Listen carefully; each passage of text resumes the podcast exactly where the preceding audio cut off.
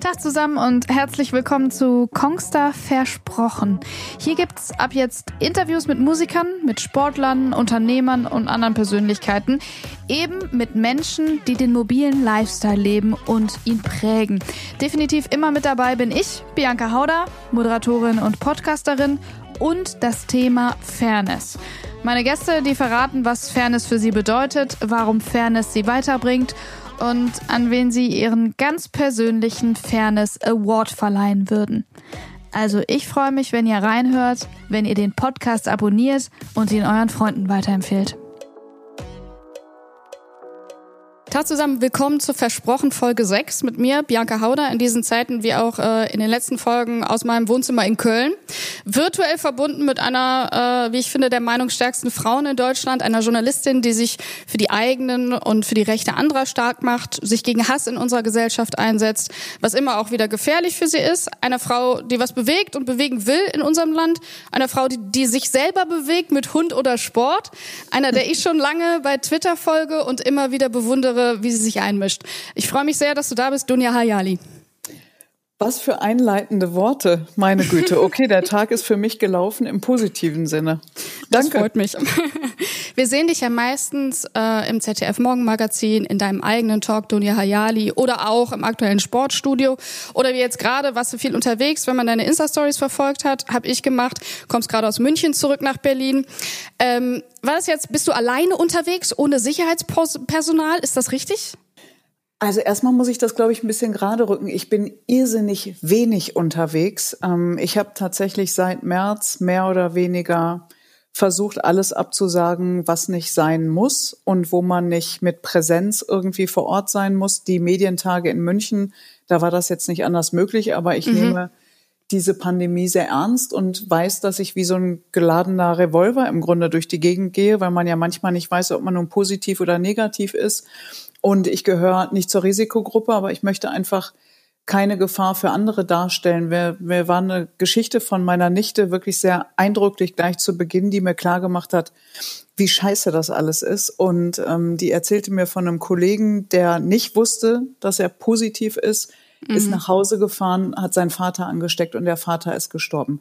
Jetzt kann man sagen, ja, das ist eins von einer Million. Aber Nein, ich habe äh, so eine Geschichte auch erlebt ja, äh, von also einer Freundin. Äh, der Freund, der Vater hat alle plus das Neugeborene angesteckt und ist, äh, alle sind genesen und danach ist der Vater gestorben letzte Woche. Ja, das tut mir leid. Also und ich äh, will also wie, diese Fragen auch immer, ob an oder mit Corona ist alles wichtig. Jeder muss für sich selbst die Entscheidung treffen. Ich will nur sagen, ich war jetzt in München, aber ansonsten reduziere ich, wo ich kann ähm, und fliege nicht und fahre nicht mit der Bahn oder relativ wenig, sondern mhm. steige dann aufs Auto um ähm, und so weiter. Aber zu deiner, zur Frage zu kommen. Weißt du, ich Nein. folge dir bei Instagram dann erst seit gestern, bei Twitter schon viele Jahre äh, mhm. und deswegen habe ich dich in, äh, unterwegs gesehen. Ja, ja, ich war ja auch in München. Also ich war, ja. ich bin am Sonntag nach München geflogen, hatte Montag eben den Medienkongress, also so ein Branchentreffen, mhm. wo es um, um Status quo der Medien ging und genau. vieles mehr. Und dann habe ich hinterher noch ein Interview mit äh, ja, jungen Leuten gemacht, die in, in die journalistischen Fußstapfen treten werden und wollen. Und dann bin ich halt am Dienstag zurückgekommen. So lange Rede, mhm. kurzer Sinn. Aber und ich finde es auch, ich äh, finde gut, wenn man sich einfach solidarisch zeigt. Das ist nicht nur zu Corona-Zeiten wichtig, sondern meine Überzeugung auch Total. sonst wichtig. Und es kostet übrigens auch nicht ganz so viel. Ähm, nett zueinander zu sein oder aufmerksam oder achtsam. Aber nein, um jetzt versuche ich nochmal die Frage recht. zu beantworten. Ich war ohne, ohne Begleitschutz unterwegs. Ähm, dass ich versuche, das, äh, äh, ich, wie soll ich das sagen? Ich versuche das zu vermeiden. Beim Job geht's manchmal nicht, im Privaten bin ich noch nicht so weit, dass ich mhm. äh, auf andere höre, sagen wir es mal so. Ich habe mir da auch äh, Gedanken gemacht, eben wie es momentan ist, sich als Journalistin eben, die polarisiert und die eine klare Haltung hat, wie du, sich gegen Rassismus, Fremdenfeindlichkeit engagiert, sich immer wieder auch äh, in die Konfrontation nämlich begibt mit äh, aktuell auch Corona-Leugnern, in der Öffentlichkeit zu bewegen. Also wie geht's dir momentan dabei? Darf ich erst eine Rückfrage stellen? Das ist natürlich ja. immer ein Problem, wenn man äh, mit einer Journalistin das Gespräch führt. Das ist ja eigentlich äh, mein Lieblingshobby, Fragen zu stellen und nicht Fragen zu beantworten. Warum polarisiere ich? Weil du ähm, eine Meinung hast und dich mit deiner Meinung in den sozialen Netzwerken stark äußerst, dich viel einsetzt, engagierst und einfach dann, da bist und okay. den Austausch förderst und Aber welche ähm, Meinung soll das sein? Ist das eine Meinung oder ist das eine Haltung? Und bei wem genau polarisiere ich denn mit meiner Haltung? Also ich finde es wirklich spannend immer. Ich frage ja. das immer alle möglichen Leute, die sagen, ich polarisiere und will dann immer auch gerne eine Antwort, weil ich finde, Antworten sind wichtig, um um zu verstehen, um zu lernen, um zu reflektieren, weil ich sehe das anders. Aber das, was ich sehe, ist ja nicht unbedingt die Wahrheit oder ist vor allen Dingen nicht die Außenwirkung. Deswegen äh, interessiert mich das einfach total, ich, äh, was du, äh, ja. Ich sehe das so, dass du äh, dich, egal was kommt, immer aufs Feld stellst und sagst, egal was ähm, ihr für eine Meinung habt, eine Haltung habt, wir können darüber reden. Ich stehe hier, bin ansprechbar und ähm, ich muss nicht die Meinung haben, die ihr habt, aber wir können uns austauschen. Und deswegen finde ich, das ist halt stark und das äh, polarisiert. Und, äh, aber warum polarisiert das? das weil es viele Leute so nicht machen, weil es einfach sehr viele Leute nicht machen. Okay. Und ich glaube, gerade auch in unsicheren Zeiten äh, Menschen Rückzug suchen, vielleicht auch ihre hm. Social-Media-Accounts äh, löschen und sagen, äh, ich habe eventuell Angst, ich bin unsicher und äh, sich eben nicht dem aussetzen. Und das, äh, finde ich, ist polarisierend und stark, ja.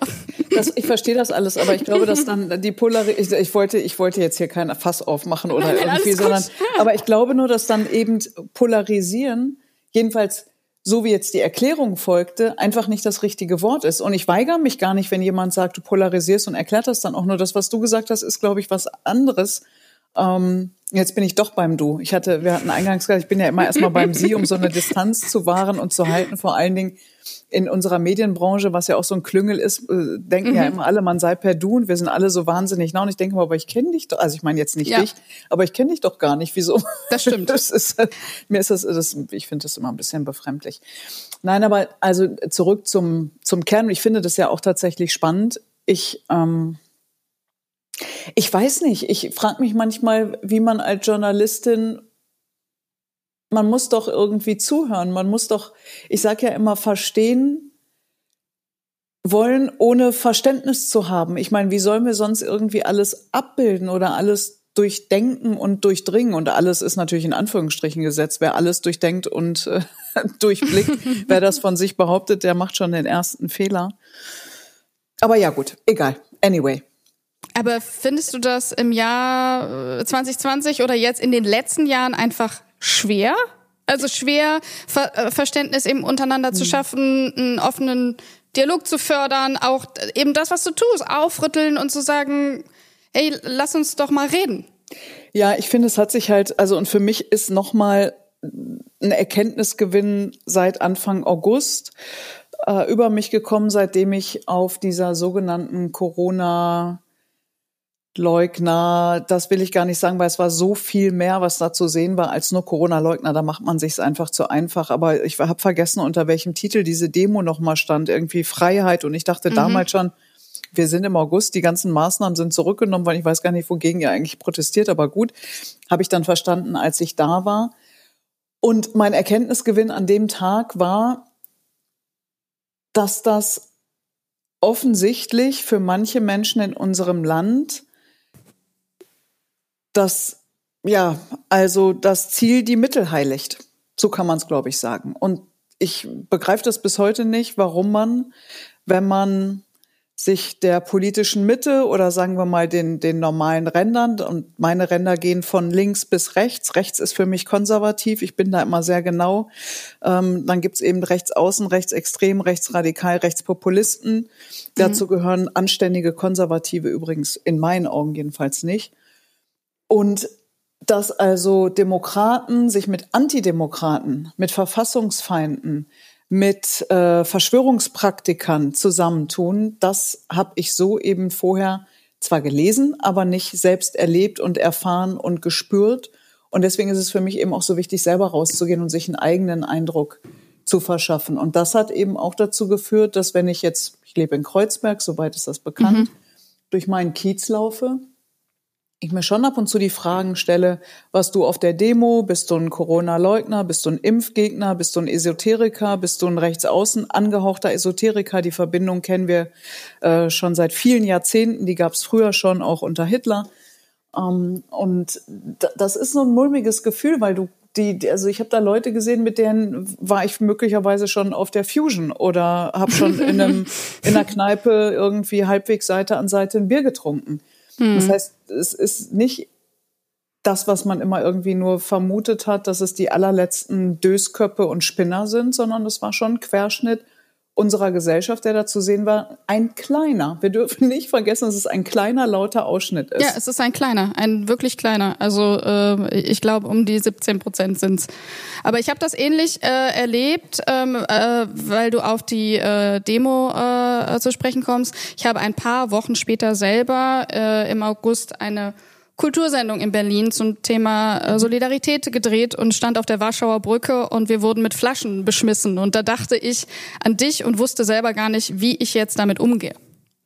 Ja, bei mir ist, ich weiß nicht, woher ich dieses, ich nenne es fast schon manchmal Talent, weil ich habe mir das bestimmt nicht auf oder antrainiert oder vielleicht liegt es auch an meiner äh, Zeit als Kind und Jugendliche, dass ich so viel Sport gemacht habe und im Sport lernt man einfach mit Niederlagen und mit Angriffen und sowas umzugehen. also so verrückter es wird und umso unruhiger und chaotischer und eventuell sogar auch gefährlicher, desto ruhiger werde ich. Hab dann mhm. schon auch einen Tunnelblick. Zum Beispiel, ich weiß noch auf der Demo, ich habe ja dieses Insta Live gemacht. Genau. Äh, zwischendurch glaube ich, habe ich jetzt nicht noch darüber nachgedacht, ob ich das Handy noch in der Hand habe oder nicht, sondern da war ich einfach besorgt um mein Team, um die Leute, mit denen ich da unterwegs war und nachdem mein ähm, Begleiter, also der Bodyguard gesagt hat, er kann hier nicht mehr für unsere Sicherheit garantieren, in einer Minute eskaliert das alles, dann funktioniere ich tatsächlich auch, dann kann ich in dem Augenblick, es gibt ja mal diesen berühmten Spruch, führe oder folge, aber stehe nicht im Weg rum, mhm. da bin ich dann einfach auch gefolgt. Und ähm, das meine ich mit Tunnelblick, aber ansonsten bin ich in solchen Situationen sehr ruhig, was meine Familie und Freunde total irritiert, weil ich im Privaten sehr ungeduldig und sehr jähzornig bin und sehr viel Kraft darauf verwenden muss, äh, verwenden muss, nicht alle zehn Minuten irgendwie auszuflippen, tatsächlich. Aber das ist was sehr Gutes, was du, wie du dann selber gerade gesagt hast, sehr wahrscheinlich auch aus dem Sport mitgenommen hast, äh, was äh, sehr gut dann weiterhilft in äh, so einer Situation. Ähm, ja, Aber sag ruhig was, genau. traurig. genau. Nee, ich wollte einfach nur sagen, es ist so traurig, weil ich, ich wirklich, ich habe zu Hause gelernt zu streiten. Das ist vielleicht auch was Gutes, was meine Eltern mir mitgegeben haben. Ich habe so viele Kämpfe mit meinem Papa geführt, äh, bis ich ihm irgendwann mal gesagt habe, so das Patriarchat ist jetzt tot, das kannst du jetzt mal vergessen. Und jetzt bewegen wir uns hier auf Augenhöhe. Ähm, ich habe also, ich habe eine Streitkultur mit auf den Weg bekommen und ich weiß, dass meine Meinung nicht die einzig wahre und die einzig richtig, richtige und vor allen Dingen auch nicht die einzig wichtige ist. Das ist ja auch noch mal ein Unterschied. Wir leben ja in einer Welt, wo die Leute mal denken, ich, ich, ich und alles, was ich zu sagen habe, ist so wahnsinnig wichtig. Klammer auf, ich schließe mich da auch nicht aus, Klammer zu.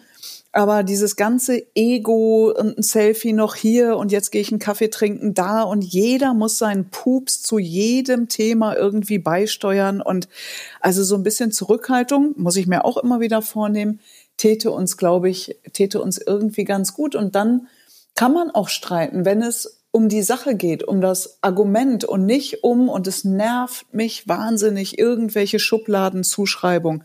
Ob es nun links oder rechts oder oben oder unten oder arm oder reich oder Stadt oder Land oder jung oder alt. Es ist schon wichtig, weil man dann versteht, warum jemand wie argumentiert. Ein junger Mensch mhm. will vielleicht was anderes als ein alterer Mensch. Aber dann geht's doch um die Sache. Und mittlerweile auch in den asozialen Medien ist es hauptsächlich nur, ich hab recht, du bist doof. Nein, du bist doof, ich hab recht. Und durch Corona ist es jetzt nicht nur die politische Zuschreibung geworden, sondern eben auch, du bist ein Corona-Leugner oder du bist eben, wie ich sagen würde, ein Corona-Realist, der eben aber auch mal Bauchschmerzen hat mit einer Maßnahme oder sich darüber ärgert, dass es jetzt nicht mehr ganz so transparent ist oder hm. nicht einheitlich oder die falschen Branchen getroffen werden. Und ähm, es gibt immer mehr Sachen, wo wir uns massiv trennen, anstatt auch mal zu gucken, wo ist das Verbindende? Können wir einen Kompromiss finden. Und wenn kein Kompromiss, dann was dann? Aber dieser, dieser Hass, diese Unterstellung, dieses Kleinmachen, Erniedrigen, ich weiß nicht. Also ich, vielleicht geht's mir auch zu gut, dass ich, ich weiß es nicht. Ich, keine Ahnung. Aber so sie, das ist, na, ich beschäftige mich jetzt seit über fünf Jahren damit, aus den verschiedensten Perspektiven und mit den verschiedensten Argumenten und Beweggründungen. Und es gibt für vieles auch eine Erklärung, aber es ist dann nicht immer eine Entschuldigung für das eigene Benehmen. Und was mich wirklich nervt, ist, dass dann die Leute immer mit dem Finger auf andere zeigen. Ja, aber die Politik hat es verkackt. Oder mein Nachbar ist schuld. Oder keine Ahnung. Dann denke ich mal, fang doch mal bei dir selbst an. Es hm. fällt mir auch nicht leicht, um Gottes Willen. Also. Ja, klar. Aber immer, immer alles wegdelegieren. Wir sind schon für unser Handeln erstmal selbstverantwortlich. Wie hältst du es aber denn dann auch selber aus, jetzt auch, wenn man ins äh, Social Web geht, äh, vor allem auf Twitter, äh, da, du gehst ja auch gezielt in die Diskussionen rein, viele Leute unterstützen dich, gleichzeitig bleibt da auch viel Hass und Angriff und du bist auch oft Zielscheibe. Wie hält man das aus? Also wie hält man da, das aus, auch da zu bleiben?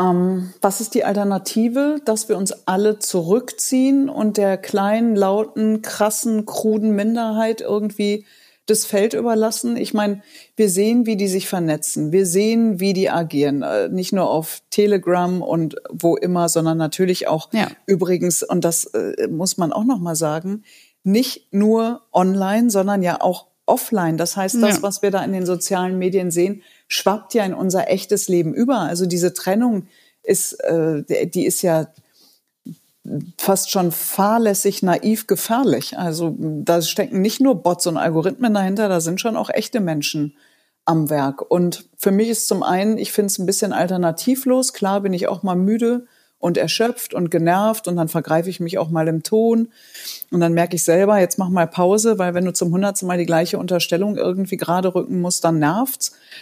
meine Freunde sagen mhm. mal, hör doch auf, das ist doch Quatsch. Wer, wer, wem antwortest du denn da? Irgendein Mickey Mouse 2, 3, 5 oder ja, aber dahinter steckt ja möglicherweise auch ein Mensch. Total, ja. Und das ist ja auch was, was dich äh, äh, selber, also wenn ich jetzt von mir ausgehe, sowas trifft natürlich einen auch emotional. Also wenn ich jetzt am Abend da sitze und 100 Hater-Nachrichten lese, dann ähm, muss ich ja auch selber einen Umgang damit finden, zu sagen, ich trete morgen früh wieder an. Für das Gleiche, für das, was ich stehe. Das stimmt. Es ist, macht einen auch ein bisschen ähm, mürbe. Und es ist klar, also da können wir alles, nimm das doch nicht so persönlich und so, du mit ja, der Ratte ja, ja. und dem Pferdestall ist doch egal. Und ich denke dann immer, na ja, also es hat, es gibt schon, ich habe das glaube ich auch in meinem Buch Heimatland geschrieben, es gibt schon, es gibt schon Wirkungstreffer. Das äh, wäre irgendwie, also vor allen Dingen, man darf das auch alles nicht kleinreden. Also ich habe einen Umgang damit gefunden, mit mit mit mit Humor, Sarkasmus, Ironie, mit Fakten, mit Argumenten, mit äh, Ignorieren. Ich habe Freunde, ich habe Familie, ich weiß, wie ich morgen meine Miete zahle. Ich habe sagen wir mal, ich glaube, ein gesundes Selbstbewusstsein und ein ganz gutes Rückgrat. Und nichtsdestotrotz trifft's mich natürlich zwischendurch. Hm. Aber wenn ich jetzt immer sagen würde, das ist doch alles Pillepalle, ist doch gar nicht so schlimm. Ich kenne einfach so viele Menschen, die mir schreiben. Und das ist der einzige Grund wirklich, warum ich noch über Hate Speech, Hassrede ähm, und all das, worüber wir bisher gesprochen haben, überhaupt noch spreche weil ich weiß, dass ich schon auch so eine Art Sprachrohr bin für die, die nicht gehört werden und die das jeden Tag auch erleben, ob es die Ehrenamtlichen sind, die Lehrer, die Polizisten, die Feuerwehrleute, die Ärzte, die Frau an der an, oder der Mann an der Supermarktkasse oder wer auch immer.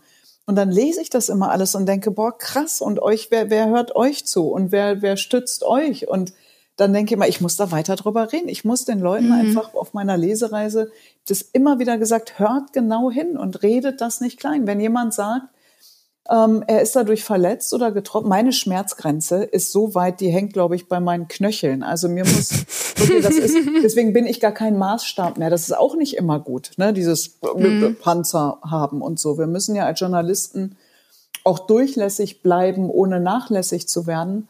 Und ähm, aber wie gesagt, es ist einfach dieser Hass, den der der der der ja, ich will es auch nicht größer machen als es ist. Ich will nur, dass die Leute es ernst nehmen. Inwiefern stimmst du dann äh, auch Kollegen von uns zu? Ich habe jetzt hier nur ein kleines Zitat von aus dem ZDF von Dirk Steffens, der Wissenschaftsjournalist ist und Dokumentarfilmer, der sagt, wir dürfen unsere Zeit nicht mit Idioten verschwenden, nicht bei der Klimakrise, nicht beim Artensterben, nicht bei der Corona-Krise. Die Probleme sind viel zu groß und wichtig. Ja, ich teile das nicht ganz. Ähm, ich weiß, was er meint und er kann das auch so machen. Und ich finde, es gibt hier keine Blaupause. Es gibt kein richtig oder falsch. Das Wichtigste ist, dass wenn du einen Weg einschlägst, du da, du selbst dahinter stehst, authentisch mit all dem, was du bist. Es kann ja nicht sein, dass ich jetzt einsage, mischt euch ein und dann machen das alle so halb müde und so mit 50 Prozent, das bringt ja nichts. Und ich sage auch immer, wir müssen viel mehr für Dinge sein und, und die, das ist, oftmals übrigens anstrengender, als gegen irgendwas zu sein. Und das Positive, das ja. ja. das Positive in den äh, und das Wichtige in den Mittelgrund, äh, Mittelpunkt, Entschuldigung, rücken. Und wir lassen uns natürlich durch solche kleinen nervigen Diskussionen ablenken vom Wesentlichen. Und das sind ja auch viele Nebelkerzen, die da geworfen werden. Da geht es auch darum, uns abzulenken, dass wir nicht mehr so fokussiert miteinander sind und vieles mehr. Aber ähm, für mich als Journalistin ist das und bleibt das einfach wichtig, zuzuhören und rauszugehen und die Leute mit ihren Problemen ernst zu nehmen. Das heißt übrigens nicht immer, dass ich die Probleme ernst nehme, aber ich will die Leute ernst nehmen. Ich meine, was wäre ich für eine Journalistin, wenn ich mich mit einer moralischen Überheblichkeit dahinstelle und sage, also du mit deinem XY-Problem, guck dir mal bitte die Klimakrise an. Hm. Das ist ja genauso, wie wenn ich jetzt sage, und das tue ich.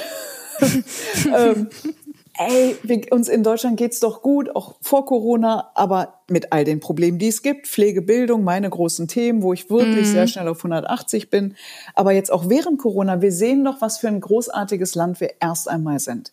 All die Möglichkeiten in Form von Unterstützung, auch in der finanziellen Form und, und, und. Wir sind bisher gut durch die Krise gekommen, weil sehr viele Menschen überzeugt sind, dass die Maßnahmen nicht alle, aber erstmal richtig sind. So. Mhm. Was nutzt es aber jemandem, wenn ich das einem meiner Freunde sage, der seit sechs Monaten, der ist Purser, einen Flug gemacht hat?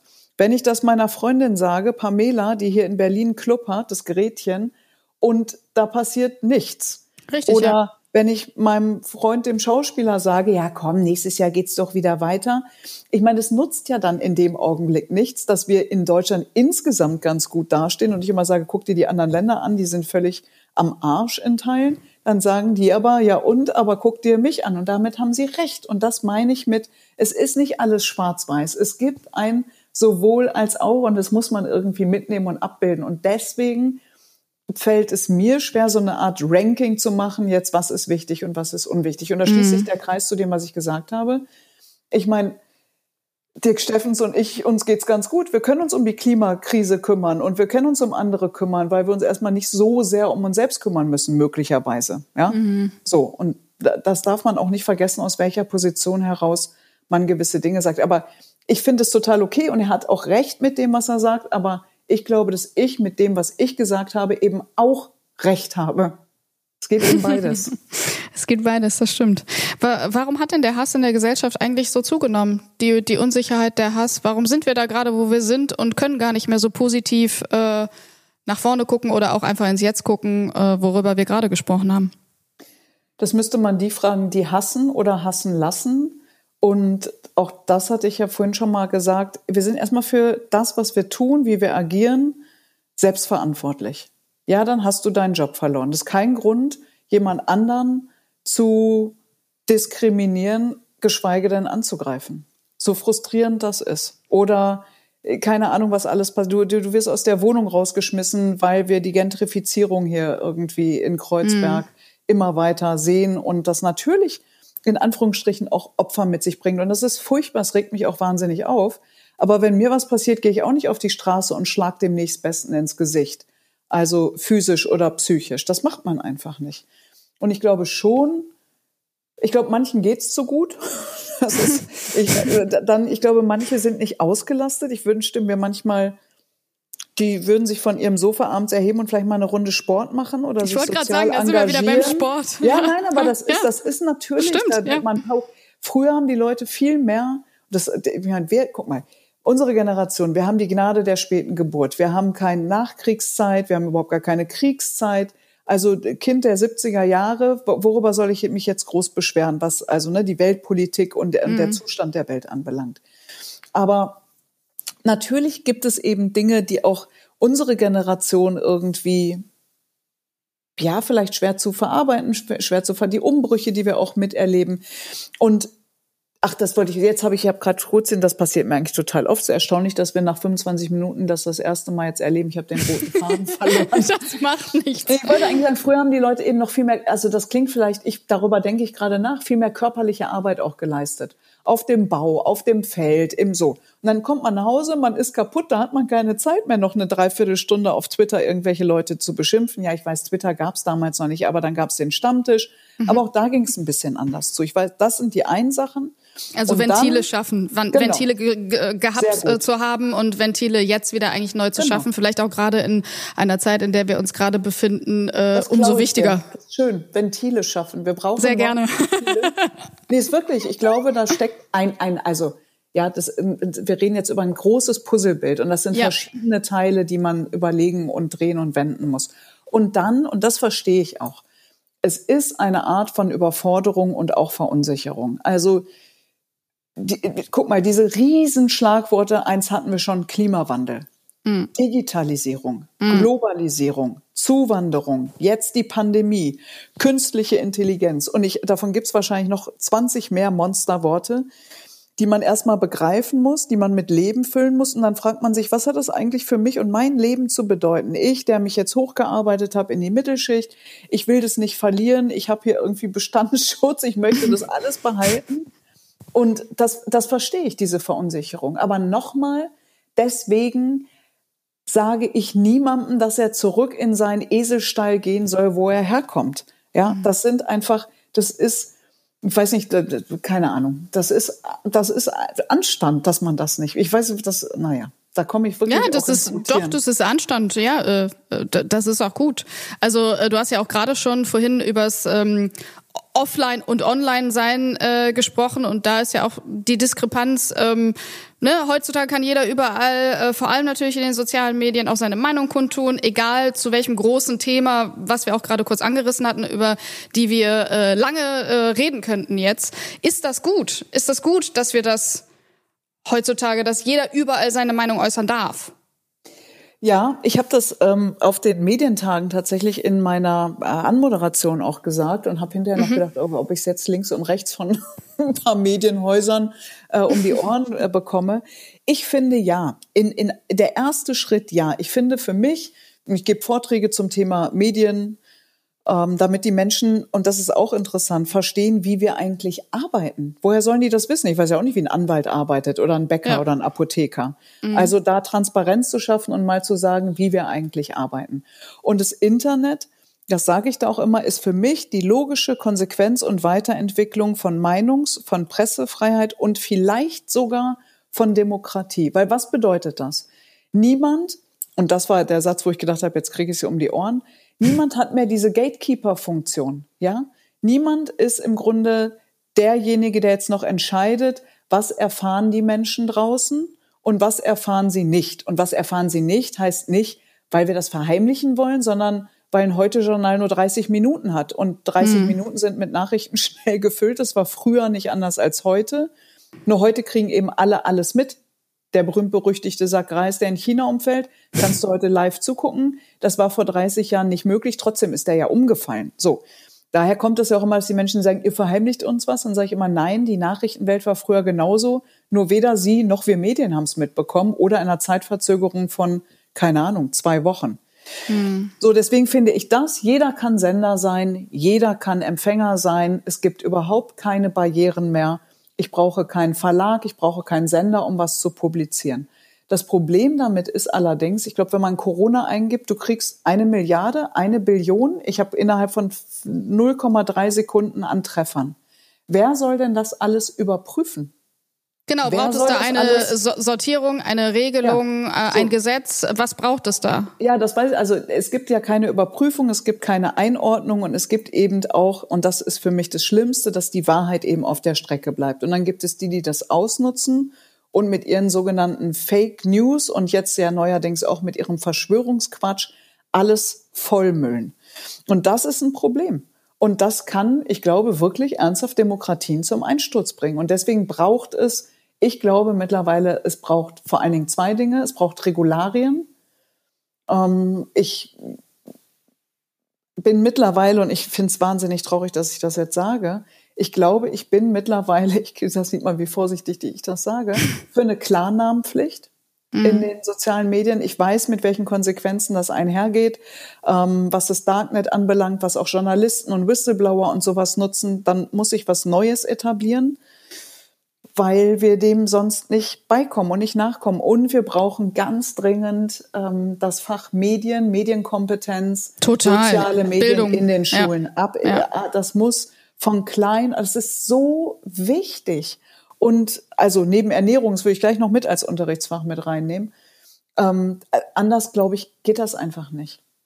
Und ich weiß nicht, also es gibt bestimmt noch tausend klügere Menschen als ich, die noch bessere Ideen haben, aber das sind so die beiden für mich. Weil, wie gesagt, das Internet ist nicht schuld. Wir sind schuld. Und wer sich das Social Dilemma mal anguckt, der sieht vieles, was er eh schon wusste, aber in anderthalb Stunden Ja. nochmal komprimiert zusammengefasst. Und das ist von Das ist heftig, Selbstmordrate über die Kapazität unseres Gehirns, das natürlich nie so schnell mitgewachsen ist äh, wie das Internet und all die Möglichkeiten in der Digitalisierung. Und das fand ich echt ganz interessant, Ich sich auch. das nochmal anzugucken. Ja. Inwiefern hat das denn deine äh, eigene Nutzung auch beeinflusst, eben in Social ja, Media. Netzwerken? Also ich versuche tatsächlich auch, wenn es Pling macht, ähm, jetzt nicht mehr immer sofort dann zu gucken und zu denken. Ich habe ein paar äh, Ticker, also Eil, äh, also hier. Nachrichtenticker, Äh, ja, nee, also, Eilmeldung. Äh, Eilmeldung, danke. Abgestellt, weil das hat- ging mir schon lange auf die Nerven. Also was heutzutage alles eine habe ich auch Eilmeldung gemacht. ist. Habe ich auch abgestellt. Güte. Weil ich denke immer am Anfang, denke ich, oh Gott, Krieg oder Anschlag oder was ist passiert? Und dann Mhm. Person A wechselt jetzt zum Verein per äh, C. Und du denkst so, ja, äh, okay, das ist echt eine Einmeldung, ich werde wahnsinnig. Aber warum ist es für Bildung so wichtig? Weil das, ich habe ähm, ich hab das mit der Tochter einer meiner besten Freundinnen geguckt, die ist zwölf. Und dann haben wir das gesehen, habe ich zu ihr gesagt, und Frankie, was machst du denn jetzt damit? Hast du alles verstanden? Hast du Fragen? Wir haben auch währenddessen gesprochen. Ja, nee, versteht sie und mm, oh ja. Und ich gesagt, was änderst du jetzt? Ja, eigentlich nichts. Ich sag, puh. So, wie komme ich jetzt, wie komme ich an sie ran? Wie, wie mache ich das? Ja.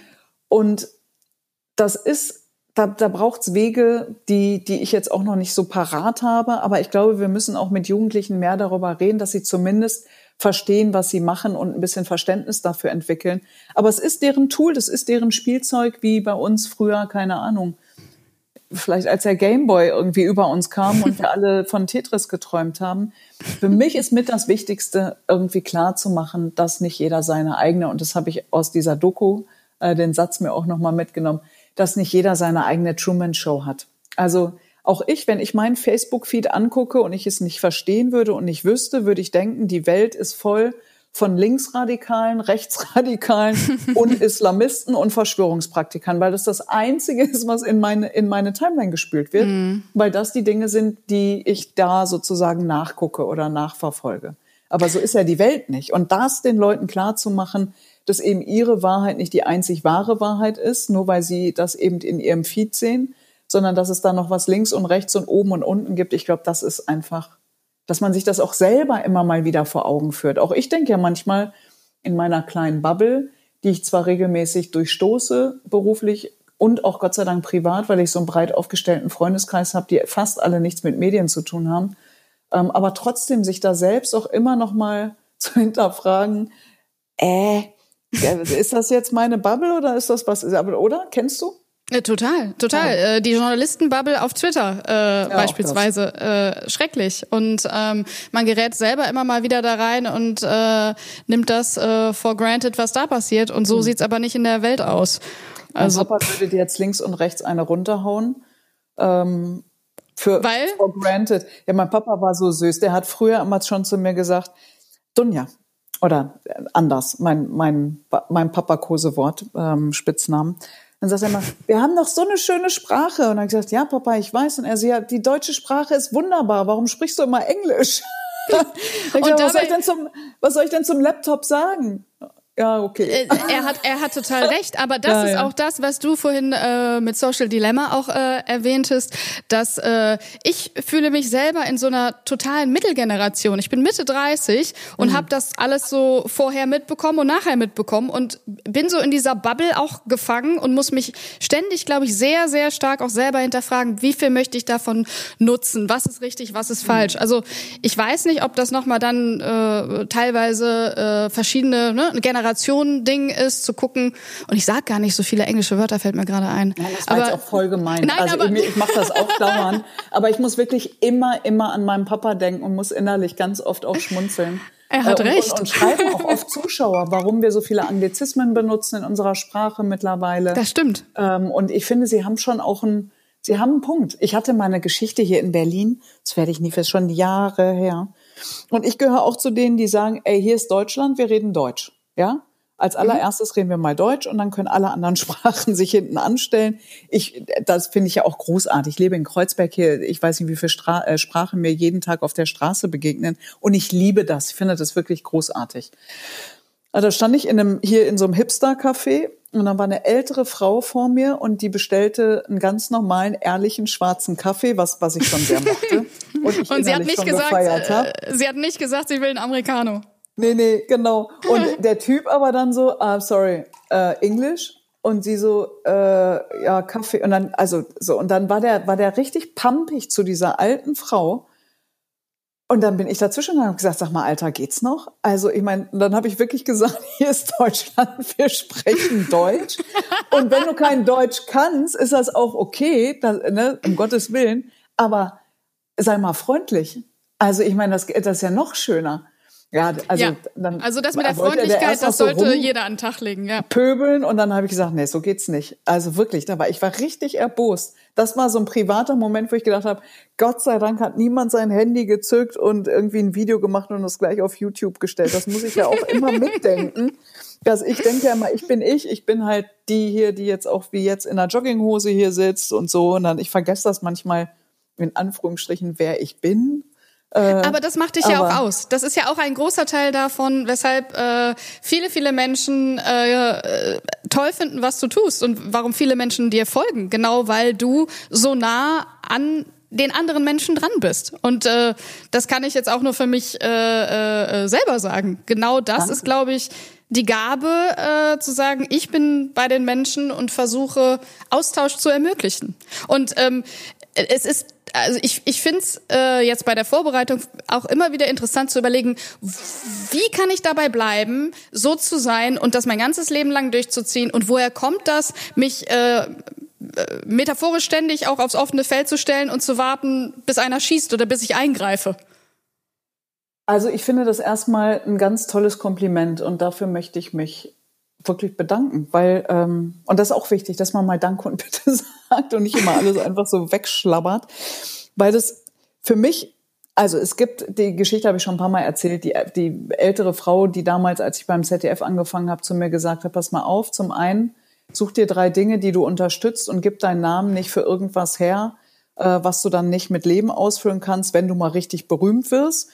Und das andere, ähm, wenn du mal merkst oder jemand deiner Freunde dir sagt, dass du leicht über dem Boden schwebst, dann lass dir sofort auf den Kopf hauen.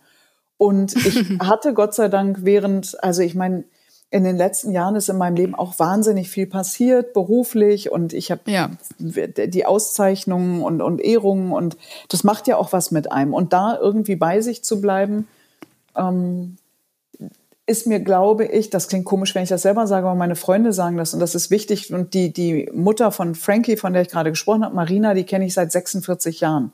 Also seit ich auf der Welt bin, weil unsere Eltern befreundet sind. Ich fahre mit ihr und noch zwei anderen Freundinnen einmal im Jahr weg.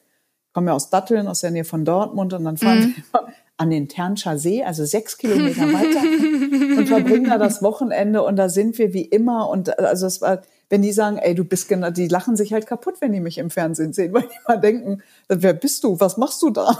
Dann sage ich, das bin ich halt auch. Ich bin halt Zwilling. Ich verstell mich nicht. Ich bin kein Schauspieler oder keine Schauspielerin. Und ich glaube, was ich relativ früh begriffen habe, vielleicht auch durch meinen Papa, wir haben als Journalisten, du und ich und alle anderen, einen sehr verantwortungsvollen, einen sehr wichtigen Job. Und ähm, den gut auszufüllen, ist echt auch eine Herausforderung. Gerade jetzt mit der Beschleunigungsspirale. Äh, man muss immer sofort alles raushauen, was da ist und so weiter und so fort.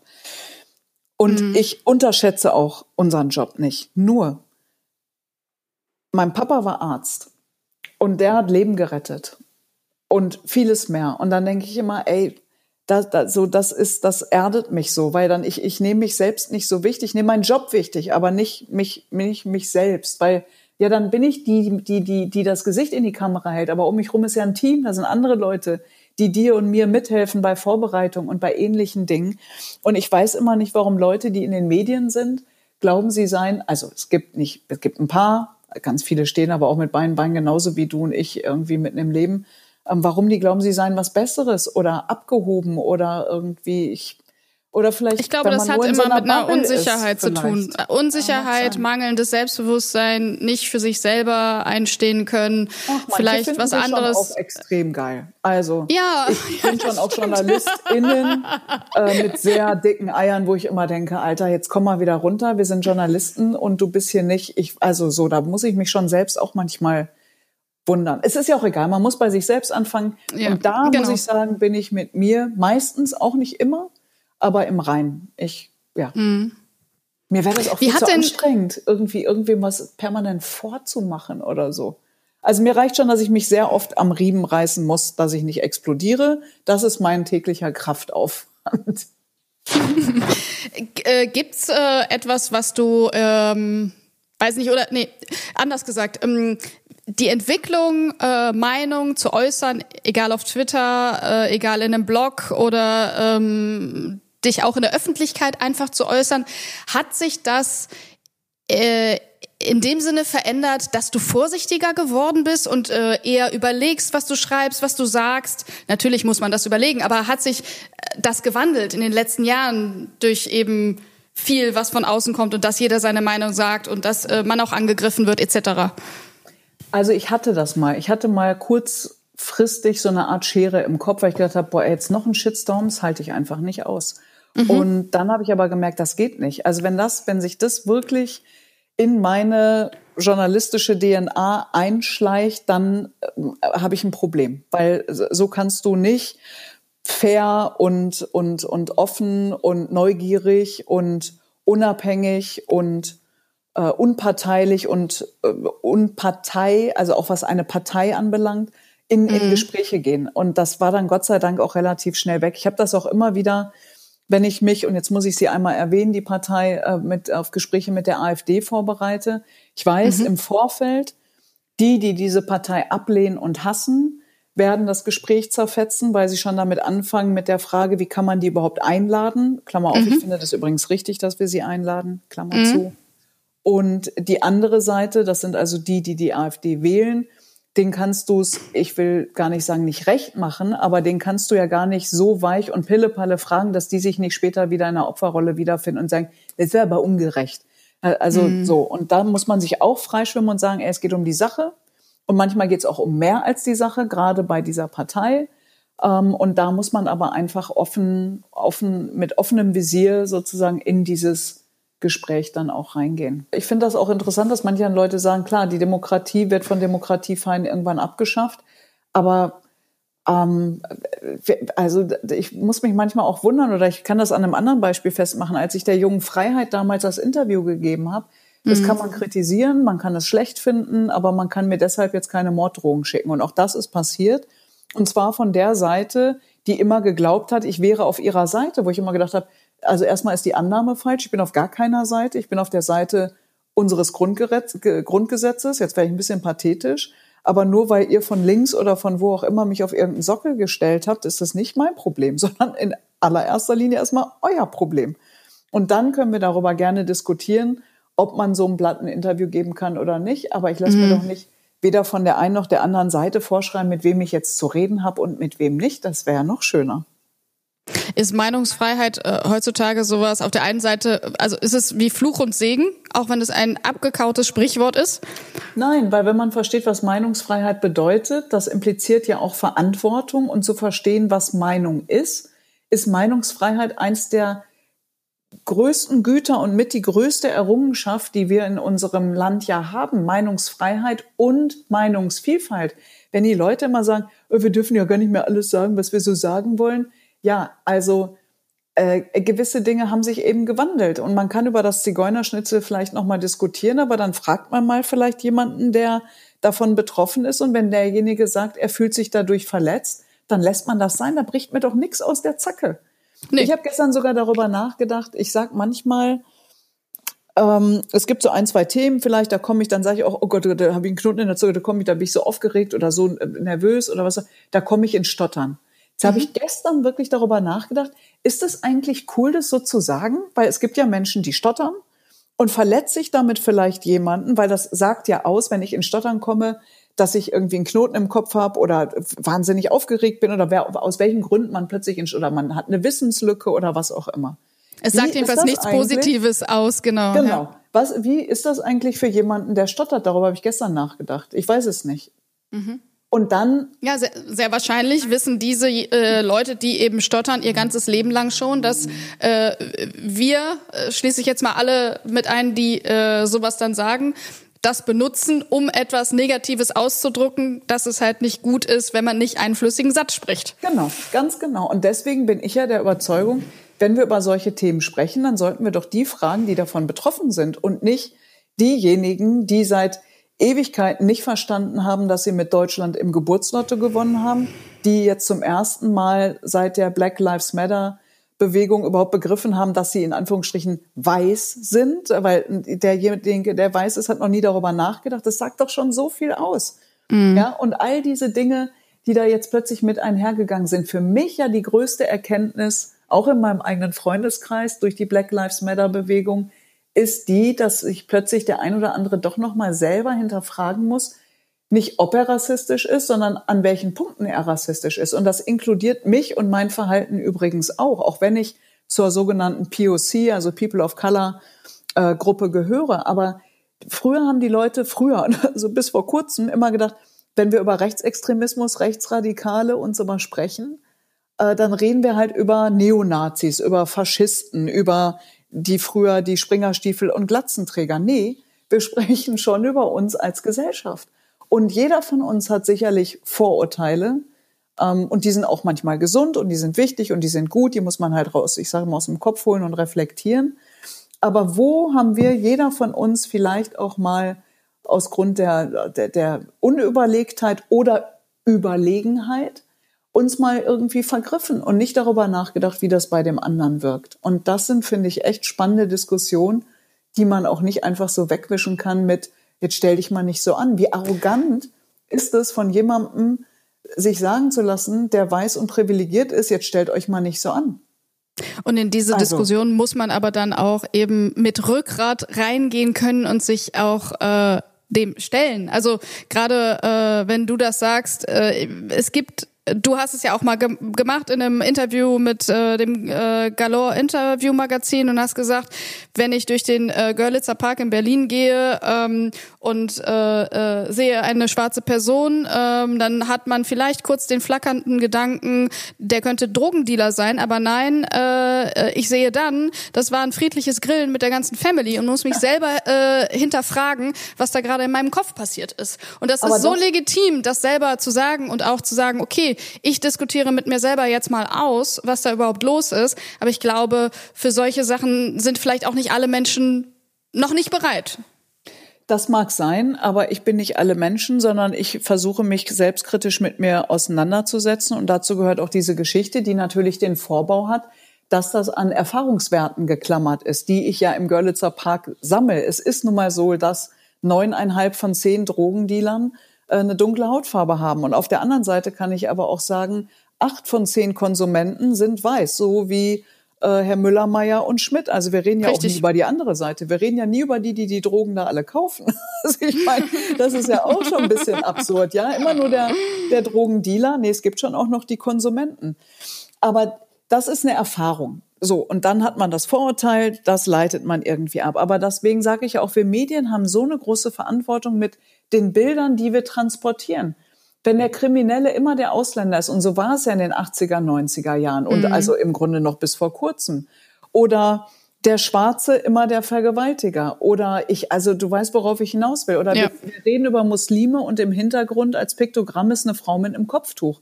Ich ja. meine, ich kenne Muslimen, die tragen kein Kopftuch und manche, die tragen eins. Aber wir müssen schon die Diversität in der Gesellschaft irgendwie abbilden. Und zwar in Fiction und auch in Non-Fiction. Und das ist zum Beispiel in meiner eigenen Talk-Show, oh, sch schlimmer Begriff, aber haben wir Sendung, immer Sendung. Dein Vater würde vielleicht ja, in, Sendung in meiner sagen. eigenen Sendung, genau. Haben wir immer darauf geachtet, zu sagen, okay, wie, wie sehen wir, wie ist es mit Mann, Frau, wie ist es mit einer Migrationsgeschichte? Und wir hatten dann eben auch Menschen mit einer Migrationsgeschichte da, die nicht zum Thema Migration da waren, sondern eine Polin, die zum Thema Pflege da war. Oder mhm. eine ähm, Schwarze, die als Lehrerin da war. Oder, oder, oder. Und das ist das Wichtige, dass wir eben die Breite zeigen, der Arzt, der aus Namibia kommt oder der, der, was weiß ich nicht, Lkw-Fahrer, der aus dem Irak kommt und so weiter. Und sie nicht immer nur auf die sogenannten Migrationsthemen zu reduzieren. Da wirst du, also ich weiß, wovon ich rede, mhm. da wirst du wahnsinnig, weil du denkst,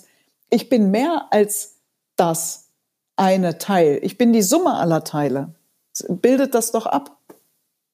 Auf jeden Fall. Es ist aber natürlich, natürlich ist es unsere Aufgabe als Journalisten, das eben abzubilden.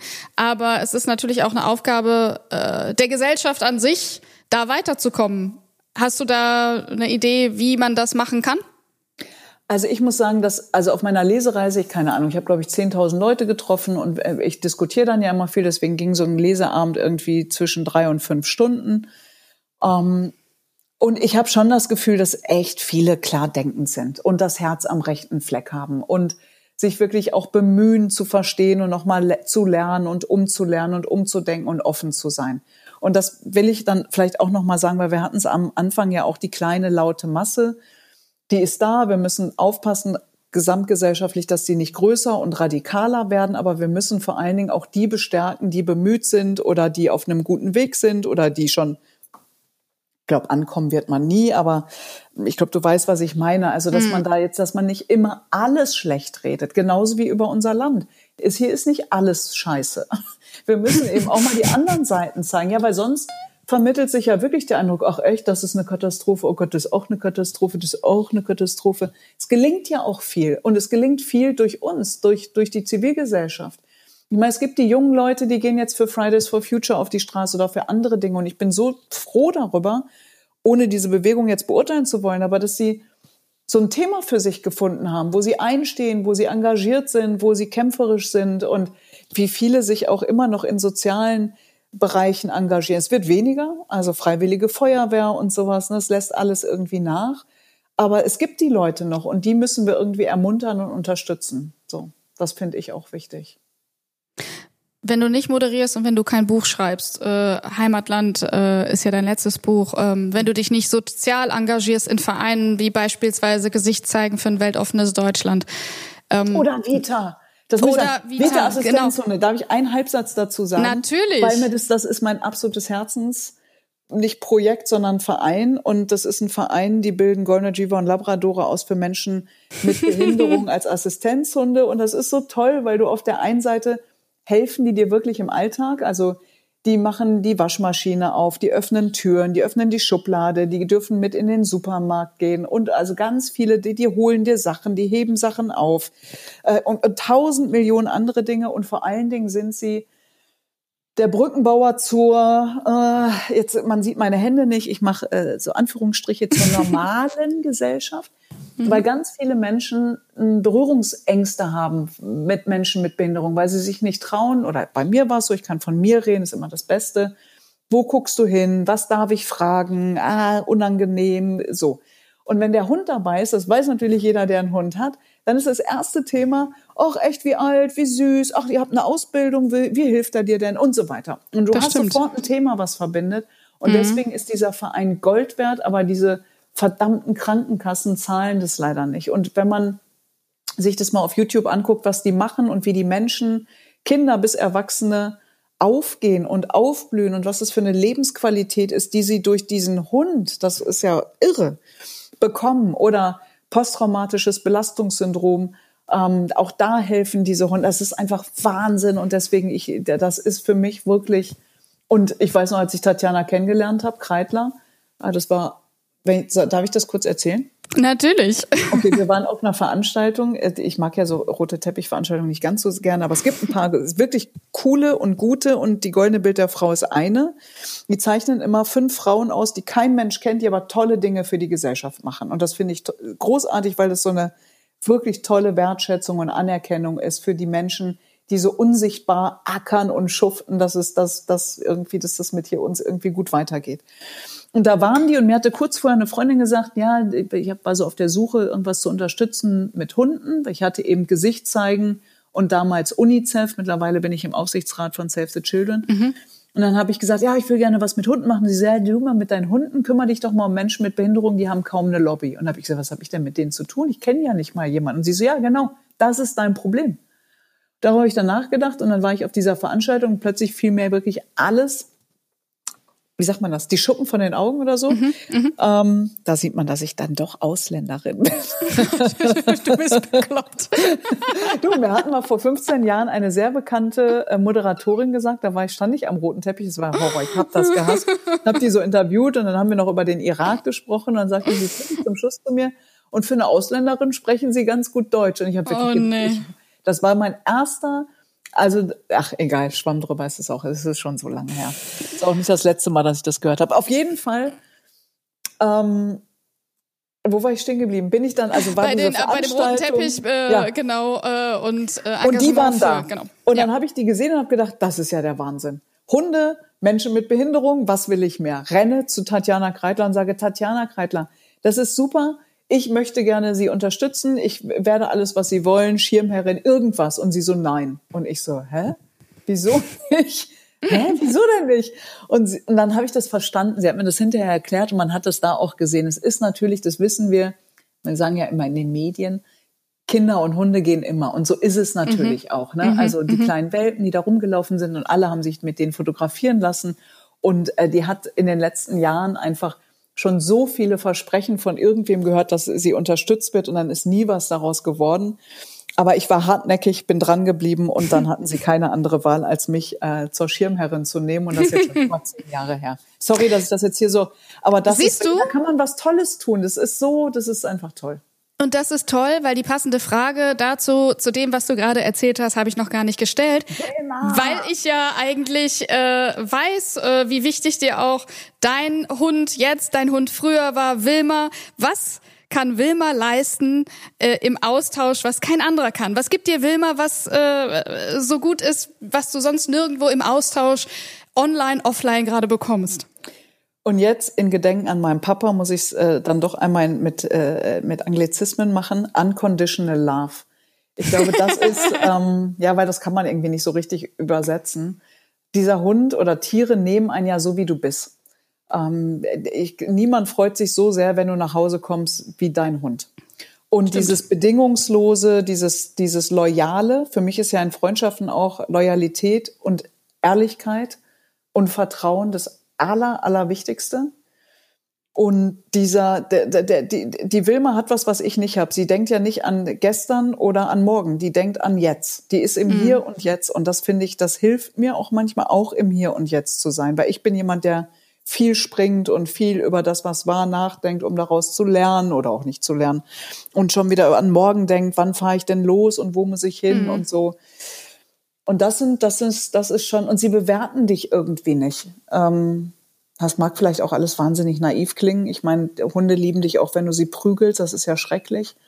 Aber also dieses, dieses bedingungslose und dieses Urvertrauen, die, das ist einfach, das ist was, das ist was Schönes, das ist was Tolles. Und ich glaube, das gibt es einfach zwischen Menschen nicht. Das sagst du während, und die Diskussion will ich gar nicht jetzt äh, aufkommen lassen, während hinter meinem Laptop, mit dem ich gerade aufnehme, eine Katze auf dem Tisch liegt. Oh. Nein, aber ich bin ja auch, das ist ja, da sind wir wieder bei Schwarz-Weiß, entweder oder. Es geht ja sowohl als auch. Ich bin ja immer kurz davor.